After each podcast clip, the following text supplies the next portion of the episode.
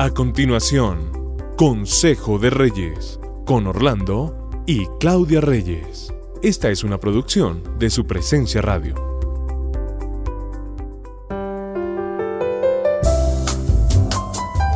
Qué gusto saludarlos, buen día. Estamos felices nuevamente de estar con ustedes aquí en Consejo Buenos de Reyes. días.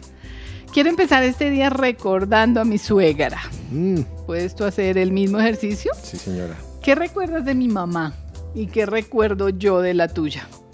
Tú me has dicho que habían cosas que no te gustaban de mi mamá y de mi papá. Y yo también te he dicho cosas que no me gustaban de los tuyos, ¿o no? Sí, señora. Solo que generalmente nos los decíamos en medio de una pelea. Generalmente es así. Wow. Y hablamos en pasado y es más fácil para nosotros hablar de este tema porque pues nuestros padres ya no viven. Dirán ustedes o dirán mucho, ah, no, pues así sí, cualquiera. Sí, ya no están. Pero puedo o podemos mejor decir que tuvimos buenos suegros. O di lo contrario para que veas. No puedo decir nada. Es que queremos hoy salir en defensa del rol de suegro. Mm, lo hemos ya experimentado y, y no es nada sencillo. Nada sencillo. La fama, o, o mejor, la mala fama la cargan generalmente ustedes las mujeres. Sí, los O sea, suegros, pero más la suegra, exacto. Hay más chistes pesados y terribles sobre la suegra. Y, y sabes que el suegro sí no hay, hay muy pocos, ¿no? no. O sea que yo soy mejor suegro que tú. Mm, no, pero no siempre la fama. pero no siempre la mala es la suegra. A veces también hay suegros insoportables. ¿Y qué tal un yerno o una nuera que también a veces son insoportables? Bastante difíciles. Por eso empecemos por decirles a los oyentes, casados o solteros, que un proyecto de matrimonio no solo incluye esposo o esposa, no. Incluye también a la familia de él o de ella, suegros, suegra, hermanos, tíos, etcétera. Todos. Él o ellos llegan con toda su familia y creemos que sí nos casamos con la familia. No podemos decir yo lo quiero a él, pero a la familia sin nada que ver, no la quiero ni ver. Hay una palabra que representa bien una frase que muchas veces decimos, pero que no tenemos muy en cuenta en esos momentos, y es que la sangre jala. Esa palabra es parentesco. Sí. Y este término hace alusión a una relación, a una conexión por grado de consanguinidad. La definición también dice que es una relación de sangre entre dos personas. tiene que ver con un vínculo de sangre. Esto quiere decir que si nos casamos, seremos parientes con la familia de mi esposa o de mi esposa señor. Toda la vida. Así de sencillo. Así es, porque este vínculo de sangre no se puede romper y también es el que va a determinar incluso los rasgos de las nuevas generaciones de esta Uy, familia. ojo con eso. O sea, genéticamente tenemos que ver ahí también. Así que mire bien con quién se va a casar porque sus hijos van a heredar muchos rasgos de su abuelo o de su abuela, de su cuñado o de su cuñada, de ese hermano incluso que le cae tan mal. Puede ser los ojos o la nariz o la boca Sí, o el así carácter. es, así es. Han dicho, oído o experimentado eso de, de la sangre, pues así es. Nadie se va a desligar de su familia del todo. Por más mala relación que tengan familiar, en algún momento de la vida la sangre tira y eso es una realidad. Es Sí. por eso que acabamos de hablar. Es mejor prepararnos para manejar bien este rol inevitable de ser yerno o nuera. es muy común que los grandes problemas que enfrentamos las parejas o los que trabajamos con parejas es con la famosa familia extendida. ¿Y por qué crees que se pueden presentar tantos problemas? Pues que no somos conscientes que en algún momento vamos a defender nuestra familia. Eso lo hacemos casi que instintivamente Así es. nos colocamos del lado de nuestra familia. Entonces esto va a suceder.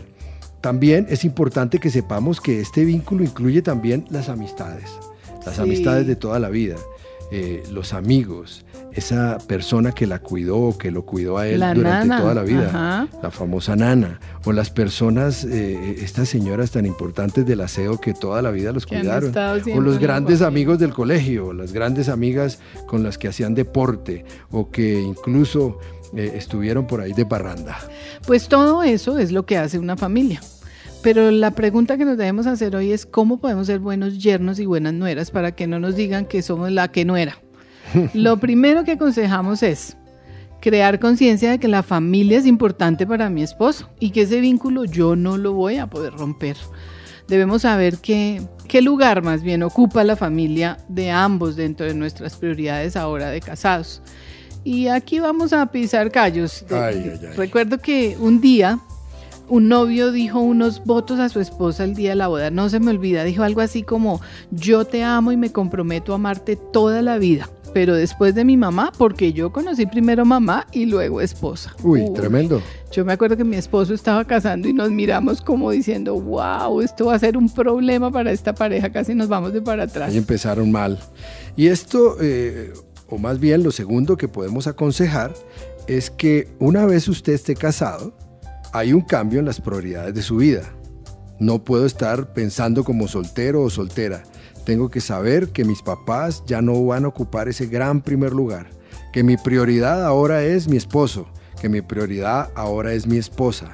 Sí, yo sé que hay papás y mamás que no nos van a querer mucho, pero ustedes tienen que empezar a ser buenos suegros tienen que empezar a saber ocupar ese lugar que tienen que tener ahora.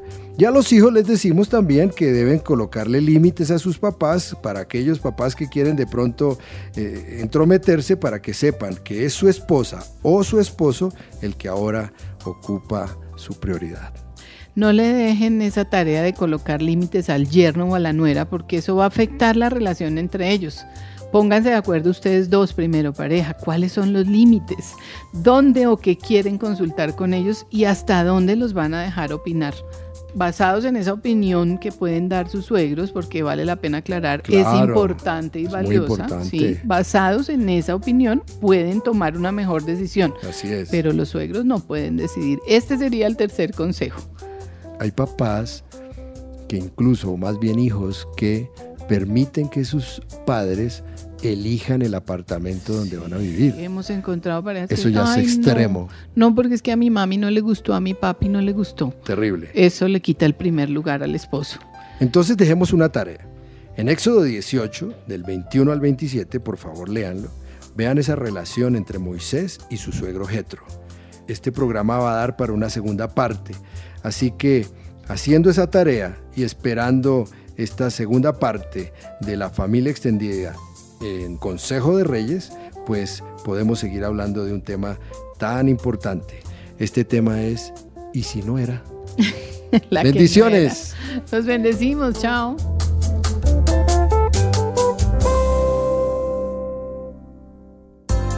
Acabas de escuchar Consejo de Reyes por su presencia radio. Este devocional estará disponible en el podcast de nuestra página web, supresenciaradio.com.